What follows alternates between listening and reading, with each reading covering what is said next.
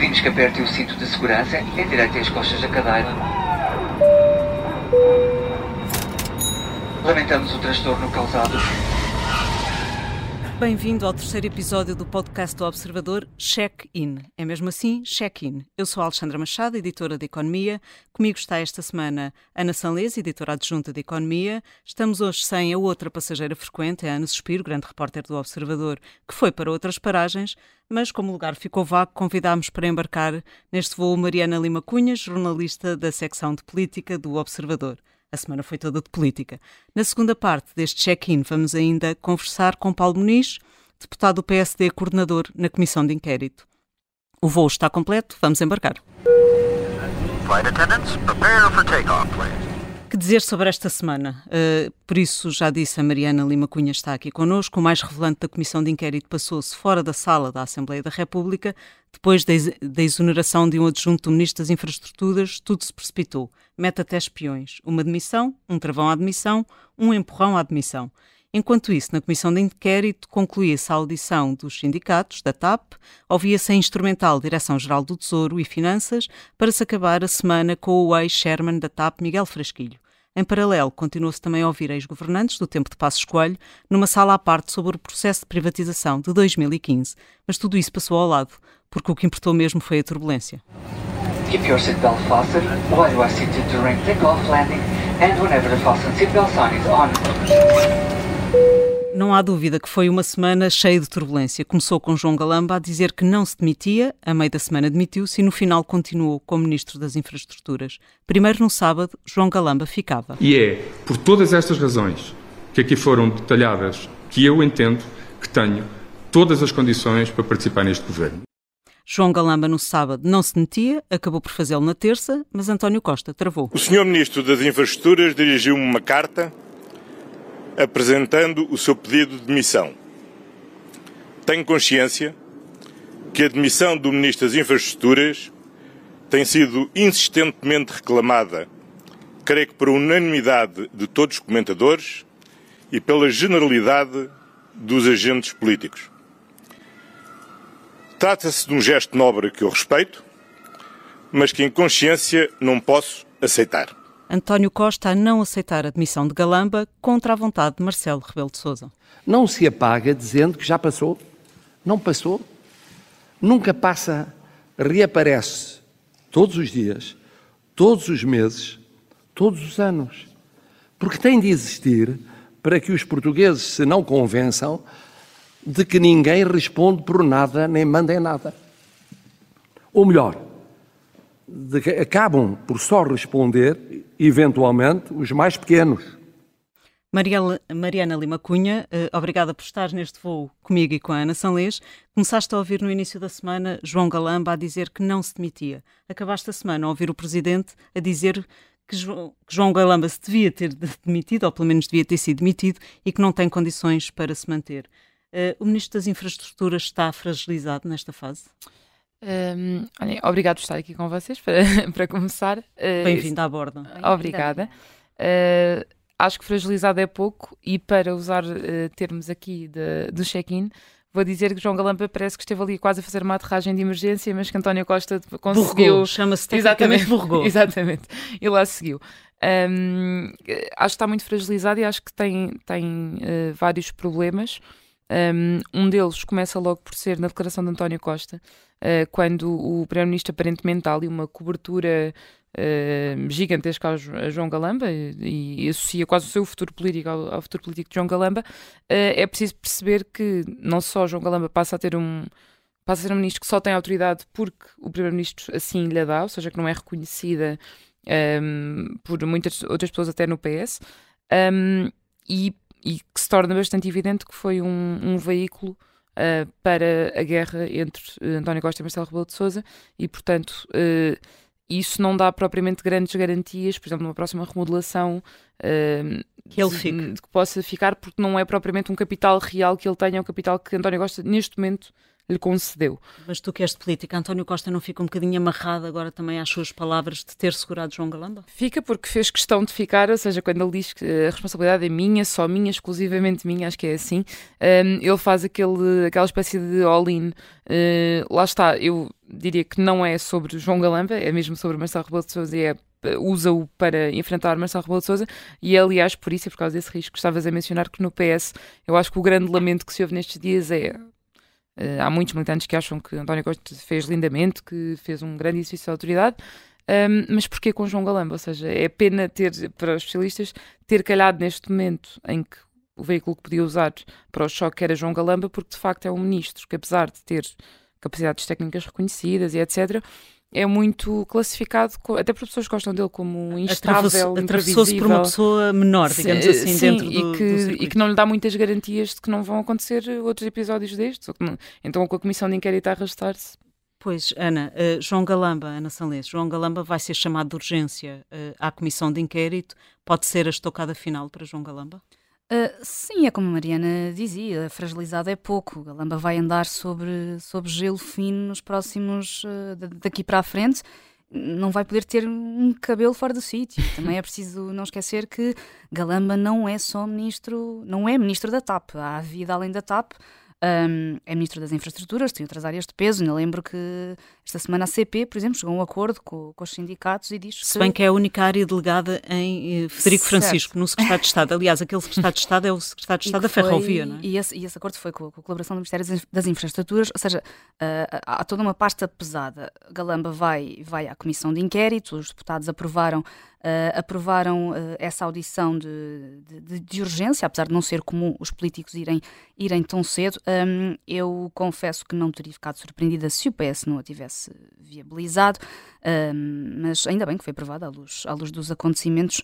Um, e, e, também a, do, a dos, uh, dos, membros do gabinete, Frederico Francisco e, e Maria Eugénia Cabasso. Frederico Pinheiro e Maria Eugénia Cabasso, exatamente. São muitos vão, vão lá estar também na, na comissão uh, de inquérito e, aliás, uh, Marcelo Rebelo de Sousa, na sua declaração ao país, na declaração solene e enquanto decorria a Comissão Parlamentar de Inquérito, by the way, ninguém parou os trabalhos na Comissão para ouvir o Presidente, mas Marcelo Rebelo de Sousa referia deixava a interrogação: como pode um ministro não ser responsável por um colaborador que escolher a manter na sua equipa mais próxima?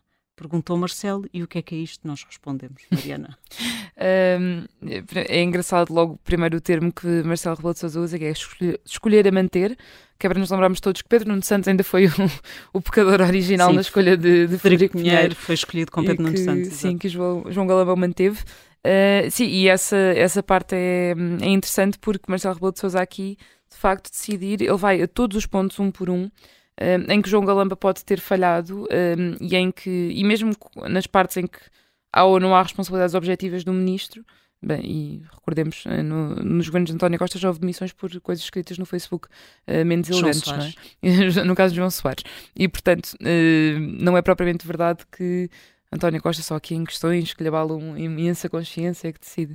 Mas pronto, uh, e portanto, Marcelo Rebelo de Sousa, essa é uma das questões que, que suscita, que é, os ministros de facto nem sempre têm responsabilidade objetiva, não, não, foram, não foi a mão deles que uh, cometeu certos atos. Aliás, uh, Pedro Nuno Santos, e eu estava-me a lembrar dele quando a Ana estava a, a, falar de que João Galamba não pode ter agora um cabelo fora do sítio, lembra muito a situação em que Pedro Nuno Santos esteve uns meses depois de assinar aquele despacho do aeroporto que do foi revogado quando ele aparecia em público, já acho que não saía da cabeça já de ninguém. Já estava é? fragilizado. Sim, é? era Mas muito evidente. até dezembro. Exato. Aguentou seis meses desses episódios a questão do aeroporto é se João Galamba tem um desses episódios a seguir, ou seja, se também tem um como é que se diz aquela coisa de quando antes da morte é aquele suspiro ah, o, que parece sim. que a pessoa se anima antes de o canto do cisne. Pode, pode acontecer pode acontecer uma situação dessas. Uh, Ana, uh, Federico Pinheiro tinha demasiada confiança e tem demasiada informação na posse dele. Não sabemos bem o que é que assim, ele tem mas pois não, não sabemos e eu acho que pela natureza do cargo, um adjunto tem sempre uma presença marcada, ativa em tudo que são decisões e ações um Ministério.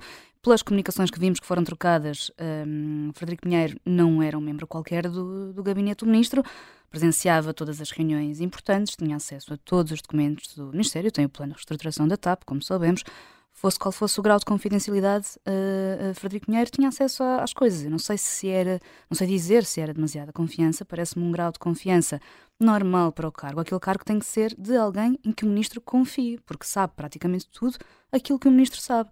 Se Galamba, se Galamba confiava nele é porque achava que, tínhamos, que tinha motivos para isso. E Mariana, respondem sempre os mais, os mais pequenos, como hum. o Presidente disse? Um, começam por responder os mais pequenos. Aliás, lá está, se virmos o. Eu, eu, estou a remeter também para a situação de Pedro Nuno Santos, porque não só foi o início de todas esta, estas trabalhadas, como na altura também tínhamos uma figura aparentemente menor, que era uh, Hugo Mendes, com imensa responsabilidade em mãos, ficámos a perceber durante este processo todo. Uh, e aliás, Pedro Nuno Santos, quando se demite, ainda é quando a, única informação que temos é que o secretário de Estado é que deu o ok. Depois, uh, num caso e noutro, acho que se chega a perceber sempre depois que o ministro também uh, sabia tudo o que o adjunto sabia e até provavelmente que autorizou caso, por exemplo, agora da reunião secreta com a CEO da TAP, uh, que o ministro sabia disso tudo. Um, e, portanto, uh, e isto não é para isentar Frederico Pinheiro de culpas, aliás, há alegações muito sérias uh, que são feitas sobre ele, e isso terá de se ver noutras instâncias, mas de facto, dizer, o, o ministro é o ministro e em ambos os casos parece ter envolvimento, não é só moral, aquela responsabilidade da autoridade, é mesmo muito objetivo. Concreto. E agora a pergunta que se impõe uh, tripulação, à tripulação. Uh, Ana, framboesa, limão ou chocolate? Isso é uma combinação demasiado ácida. Não sei se devemos esperar um presidente mais ácido nos próximos tempos, mas para mim, eu que sou mais de morango, nesta combinação escolho chocolate. Mariana. Olha, eu vou discordar da Ana só por uma questão, que é, estamos a falar de Santini, eu, e tenho de dizer isto ao Presidente da República, acho é que é, um erro escolher chocolate. Uh, Santini é forte nas frutas. Nas frutas. O morango. O morango, o morango nunca é falha. É Uh, só faço uma exceção para a baunilha e, portanto, eu diria, deixaria a acidez do limão para o governo e escolheria a framboesa. O que é que pretende fazer? Não, eu agora vou comer um gelado. Marcelo Rebelo de Sousa foi comer um gelado em plena turbulência. O tráfego aéreo por aqui é intenso e vamos agora para a descolagem e aterragem. Ladies and gentlemen, we are now starting our descent. Vamos então saber quem aterrou e descolou esta semana. Ana Salês, para ti, quem é que aterrou ou descolou? Ah, é uma aterragem. Eu comecei a ter muitas aterragens neste, neste programa e essa aterragem aconteceu dentro da, da sala da comissão de inquérito, apesar de como termos visto a ação esta semana ter sido fora. Um, há uma comissão a decorrer com audições, não muito longas esta semana, uh, isso vai mudar.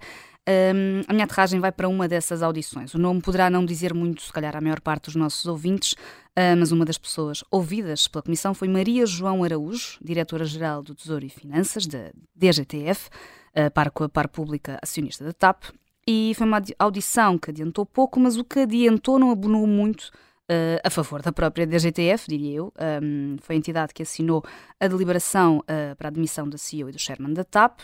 E Maria João Araújo disse que só foi contactada pelas finanças para avançar com esse procedimento no dia seguinte, a ele ter acontecido em direto para as televisões, e mais que no fim a DGTF foi mandatada para assinar uma deliberação uh, que não preparou, que estava simplesmente mandatada uh, para assinar. Portanto, acho que se pode dizer que assina de cruz, se a ordem vier, vier das finanças, um, para, assinou o que os outros decidiram. Isso é para assinar o que os outros decidem, então a DGTF está-me a parecer aqui um organismo um bocadinho redundante e o seu papel aqui deve ser questionado, avaliado, e é por isso que é a minha aterragem. Uh, e para ti, Alexandra, houve uma aterragem, uma descolagem? Olha, eu, eh, enfim, não comentei o caso Galamba, portanto, eu, para mim, a aterragem, e também é uma aterragem, é João Galamba, uh, precisamente por causa de, de, termos ficado agora a conhecer que houve uma reunião preparatória da reunião preparatória. Uh, e que nessa reunião preparatória, na primeira, de 16 de janeiro, que preparou, só, recordo só, a reunião preparatória com o grupo uh, parlamentar do PS a 17 de janeiro e que preparou, por sua vez, a audição de Cristina Ormier Weidner na Comissão de, eh, de, de Economia. Uh, ficámos agora a saber que Galamba, afinal, é que avisou a CEO de que ia haver essa reunião com o grupo parlamentar do PS uh, e, portanto, havia aqui uma penumbra nesta, nesta quem disse o quê e Galamba entregou os pontos agora uh, neste jogo. Duas aterragens, portanto, esta semana. Sim, e, e aliás, Galamba disse-o na conferência de imprensa de, de, de, sábado, que a Mariana teve muito atenta, mas foi um, uma coisa que passou mais ou menos. Com a Ana ao lado, estivemos, é muito atentos.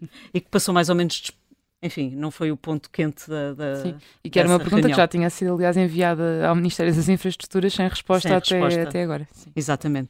Bom, já ficámos a saber quem descolou e aterrou esta semana, seguimos para o número de voo.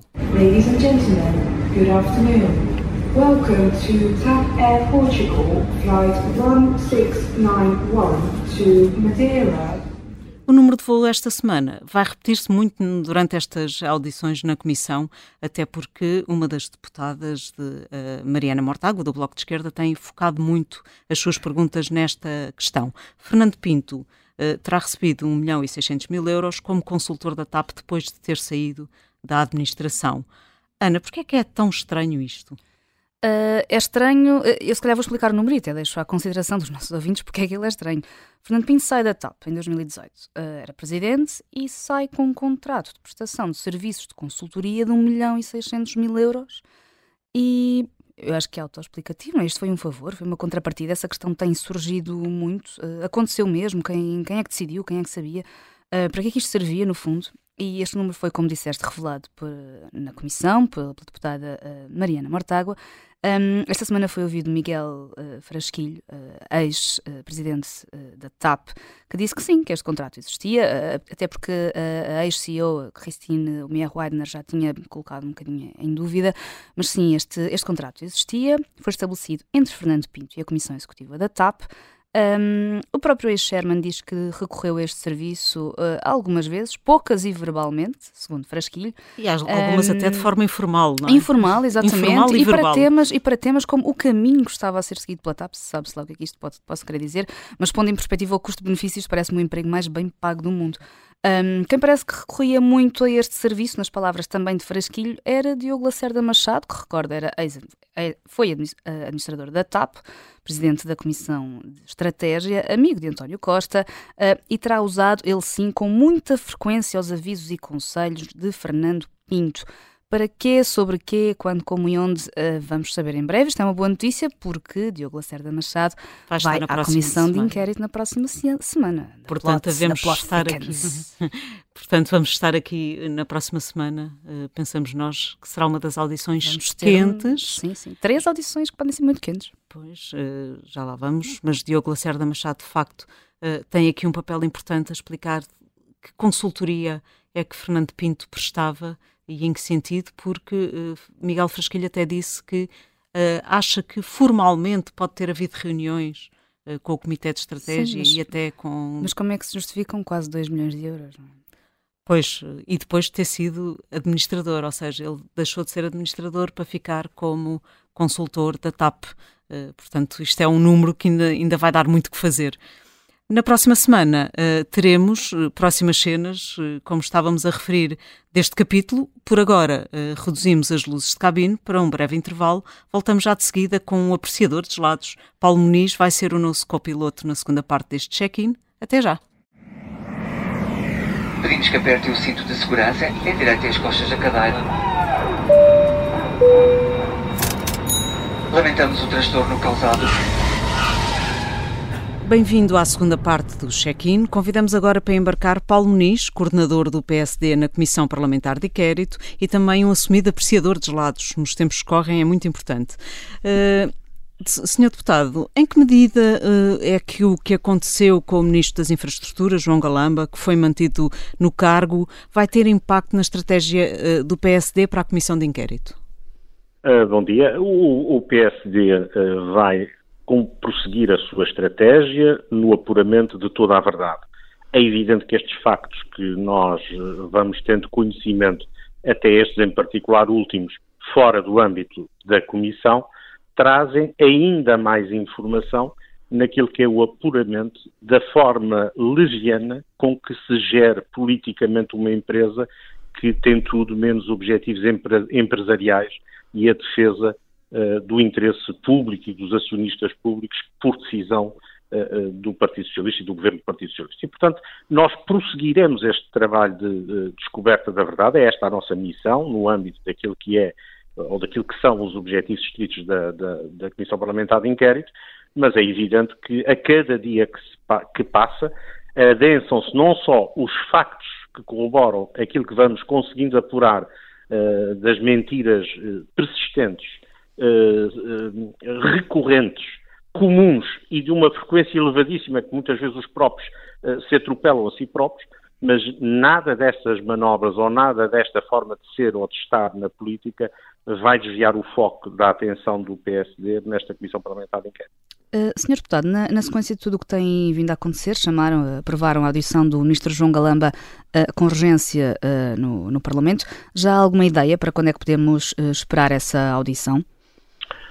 Como sabe, isto é uma, uma, matéria de agendamento. Aquilo que nós pedimos e que julgamos que irá acontecer será, porventura, nas próximas duas semanas. É preciso ter nota que já haviam audições agendadas para a semana que vem e, por conseguinte, eu admito que não é fácil estar a, a, a encaixar num, num, num, agendamento já muito em si muito pesado, mas, mas creio que vai ser muito em breve.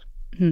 Mas uh, o PST não foi contra a antecipação de, uh, da audição de outros ex-governantes, nomeadamente do ex-secretário de Estado Hugo Mendes, por preferir uh, seguir a linha do tempo e, e, fazer como é costume, deixar os elementos ex-governantes que fizeram parte do governo para o fim, por uma questão de, de, daquilo que faz sentido, daquilo que podem, que podem vir a acrescentar mais os governantes no fim? Sem dúvida, esta foi e mantemos esta nossa uh, linha estrutural de opinião, contudo, como deve imaginar, os acontecimentos recentes no Ministério uh, das Infraestruturas são de uma gravidade extrema e de uma urgência pela dimensão uh, quase dantesca que tudo aquilo apresenta. E, portanto, há situações supervenientes que podem excepcionar um critério que nos parece válido, que foi deixar os ex-governantes e governantes para o fim. Mas acha que João Galamba poderá eh, ter de voltar a ser chamado novamente à Comissão uh, no futuro? Qualquer pessoa pode sempre ser uh, novamente chamada à Comissão em razão do interesse de prestar nossos esclarecimentos, até porque, como sabe, há uma dinâmica própria da Comissão que vai apurando factos e estes factos podem ir justificando novas chamadas, não é sequer inédito. Uh, foi chamado, inclusivamente, o ex-adjunto, Federico Pinheiro, e a chefe de gabinete, uh, a Maria Eugénia Castro. Um... Que é Cabaço, mas... mas ah, Cabaço, exato, tem, tem razão. Uh, e, e vão entrar também antes de outros que estavam previstos ser ouvidos, é isso? Exatamente, pela razão que, sim, em princípio é, é, é compreensível pela razão eh, que eu acabei de, de, apontar da urgência em percebermos essa atrapalhada em cima de outras atrapalhadas e, portanto, há que priorizar aquilo que já era prioritário, mas há que priorizar situações porque a TAP uh, revela-nos e este, este processo permanentemente e diariamente são só atrapalhadas do governo. E, portanto, a cada dia há uma novidade má para os portugueses ou têm que pagar mais dinheiro ou são estas atrapalhadas e infantilidades que nos deixam absolutamente perplexos. A, Comissão de Inquérito, por, estas, eh, por estes acontecimentos todos, acha que se tem afastado do, do, daquilo que era o seu objeto uh, original de, de, análise? Tem havido muitas discussões entre, entre os deputados sobre a inclusão de, de temas fora, fora do âmbito. Acha que tem havido um, um afastamento? Pelo contrário, todos esses temas estão profundamente dentro do âmbito e daquilo que importa apurar, em particular, a ingerência política na gestão de uma companhia como a TAP. Agora, nós percebemos, e se reparar essas iniciativas de querer uh, compartimentar temas, uh, abrangências, amplitudes, serve muito ao Partido Socialista, porque neste momento está aflitíssimo uh, por uma razão simples. Está a ser posta a nu a forma de governar e gerir o país em que a TAP é claramente a ponta do iceberg e, infelizmente, o país é o Titanic. Já acha que se pode tirar algumas conclusões sobre isso, é isso? Conclusões, já há conclusões que nós podemos tirar.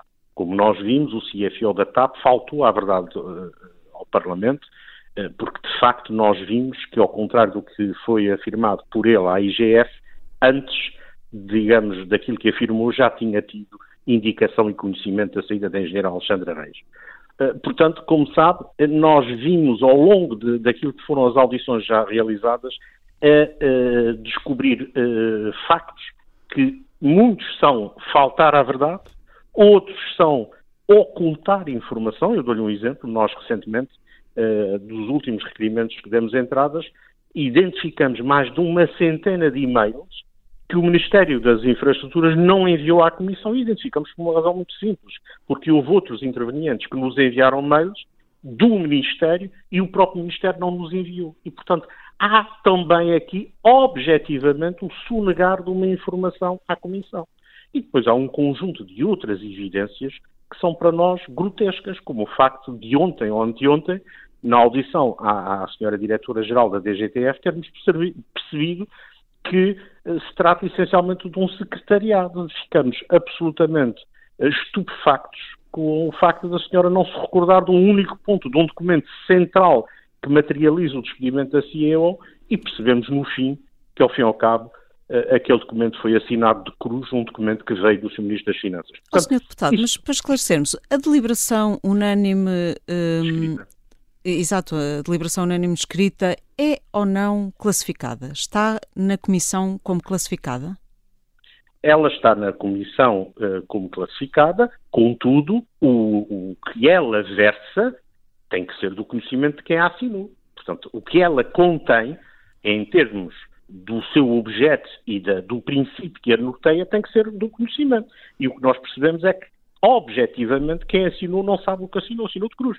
E, aliás, admitiu que foi uma instrução emanada do Sr. Ministro das Finanças e, por conseguinte, isto eh, cria os próprios mecanismos de controle, se quiser, do funcionamento da administração, acabam por não, estar, não serem todos eficazes, porque há aqui uma, uma assinatura acrítica de um documento fundamental. Isso parece-nos que não ajuda ao funcionamento e à gestão da, da causa pública. Eh, mas nesta questão de que falava dos documentos em falta, vocês já se têm queixado disso uh, por, por, mais que uma vez, têm insistido com, com o Presidente nesse, nesse tema.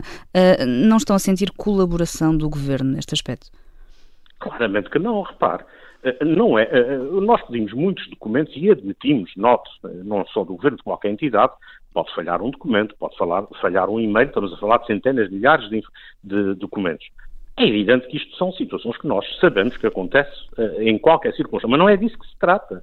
O que se trata é que no caso dos e-mails, e são e-mails fundamentais, nós, por exemplo, recebemos e-mails que nos são cedidos para o acervo da, da Comissão, uh, por exemplo, da senhora CEO ou, ou de outros intervenientes, que nos são e-mails que lhes foram enviados pelo Ministério das Infraestruturas. Ora, o próprio Ministério das Infraestruturas à Comissão não enviou estes e-mails.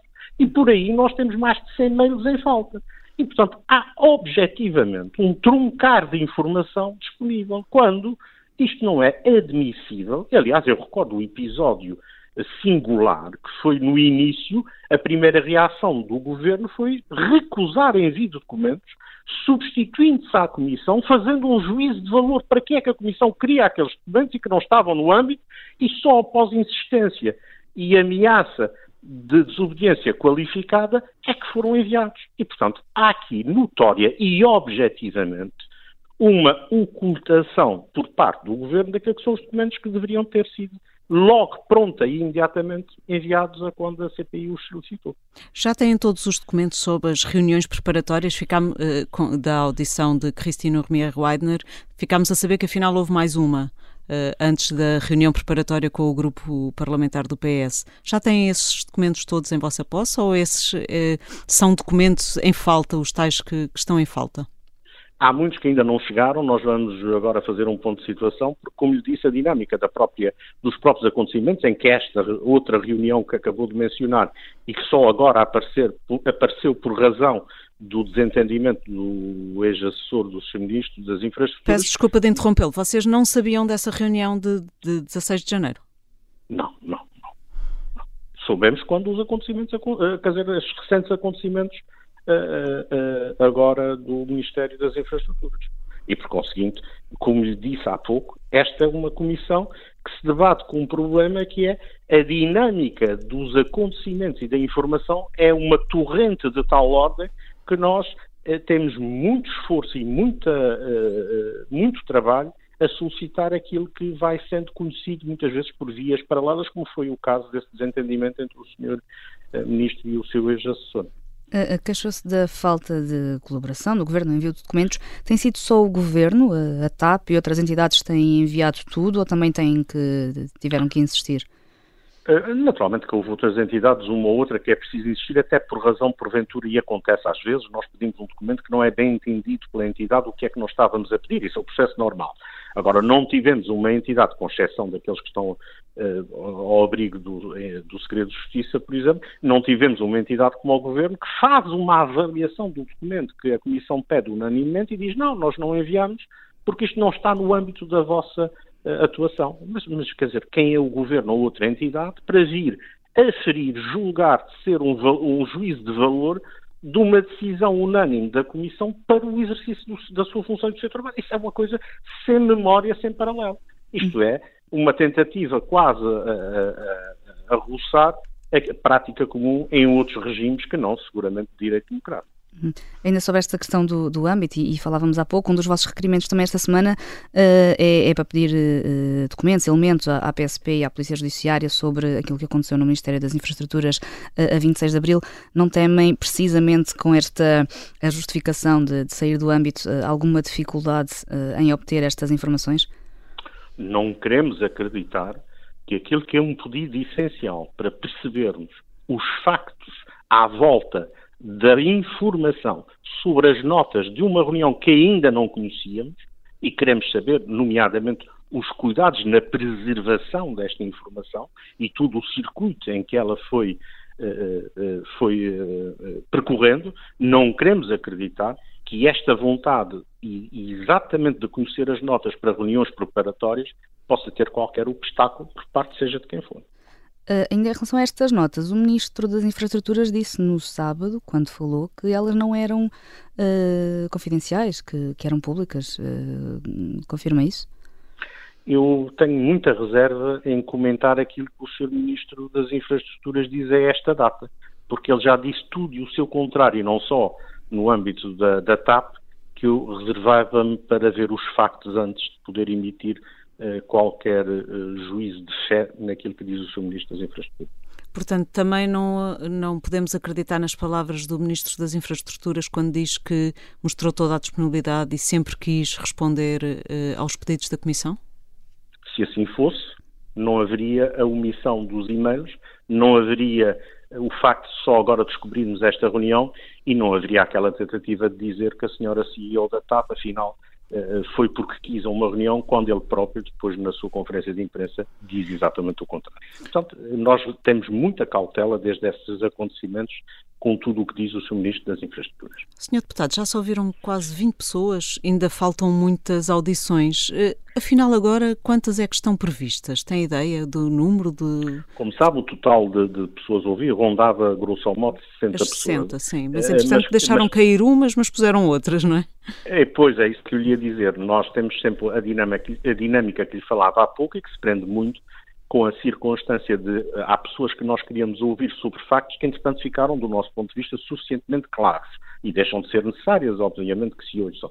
Mas também há outra circunstância, como esse caso agora recente no Ministério das Infraestruturas, em que não estavam uh, previstos, por exemplo, o senhor ex-assessor e passou a ser uma peça fundamental para percebermos a informação que está em jogo.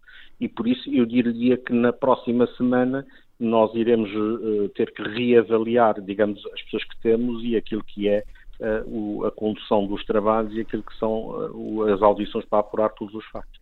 O, o Expresso noticia que o PSD não abdica de ouvir Stefani de, de Sá Silva, que era ex-diretora jurídica da TAP, é, é, é mulher de Fernando Medina. Porquê?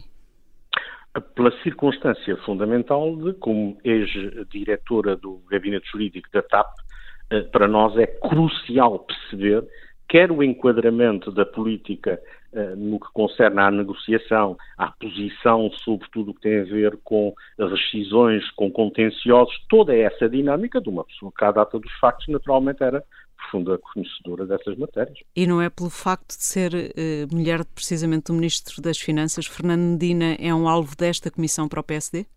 Isso é mais uma manobra de uh, opacidade do Partido Socialista convenientemente arranjar mais estes alibis para tentar, obviamente, pôr areia na engrenagem, mas já vamos vendo ao longo das audições que mesmo com essas manobras dilatórias a verdade está a tornar-se cristalina. Uh, parece já bastante uh, evidente que vai ter de haver um prolongamento dos trabalhos da, da Comissão de Inquérito. Tem, tem alguma ideia até quando é que se poderá prolongar?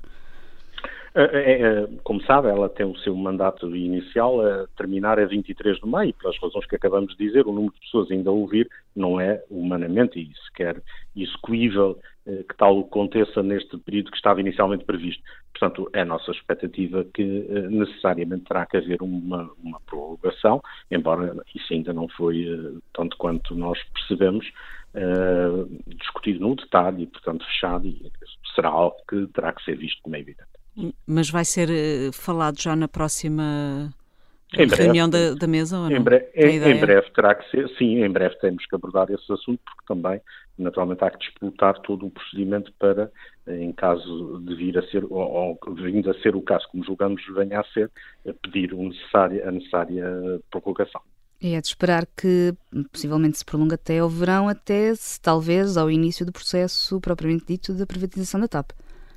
Eu não lhe quero estar a adiantar uma previsão sobre, sobre estes períodos, porque, como lhe disse, tem muito a ver com a capacidade de cumprir aquilo que está programado em termos de ouvir das audições e dos trabalhos, e isso era um exercício que eu iria fazer com, com pouca uh, assertividade e, e, portanto, julgo que não vale a pena estar a, a especular.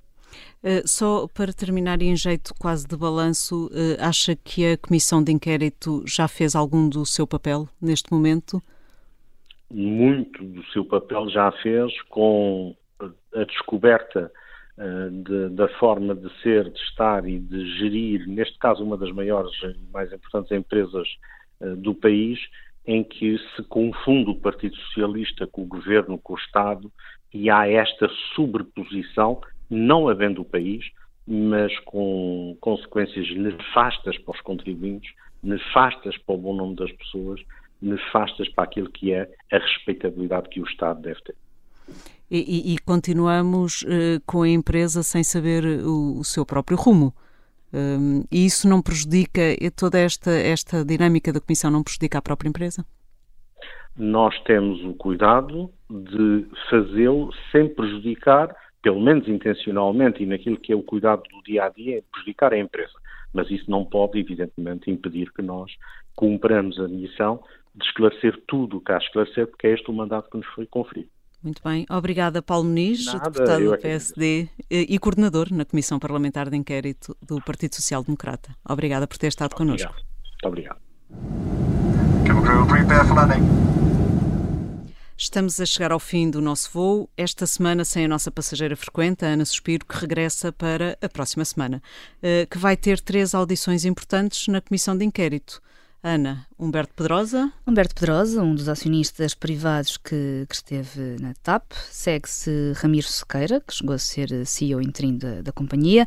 E a semana termina com Diogo Lacerda Machado, ex-administrador da TAP, amigo pessoal de António Costa e que sabe as matrículas todas dos aviões da TAP. E ficámos a saber que tinha consultava os serviços de uh, Fernando Pinto. Obrigada por ter viajado connosco. Esperamos vê-lo a bordo novamente na próxima sexta-feira, logo a seguir ao Jornal das Duas. O check-in está também disponível nas plataformas de podcast e no site do Observador. Pedimos que aperte o cinto de segurança, endireite as costas da cadeira. Lamentamos o transtorno causado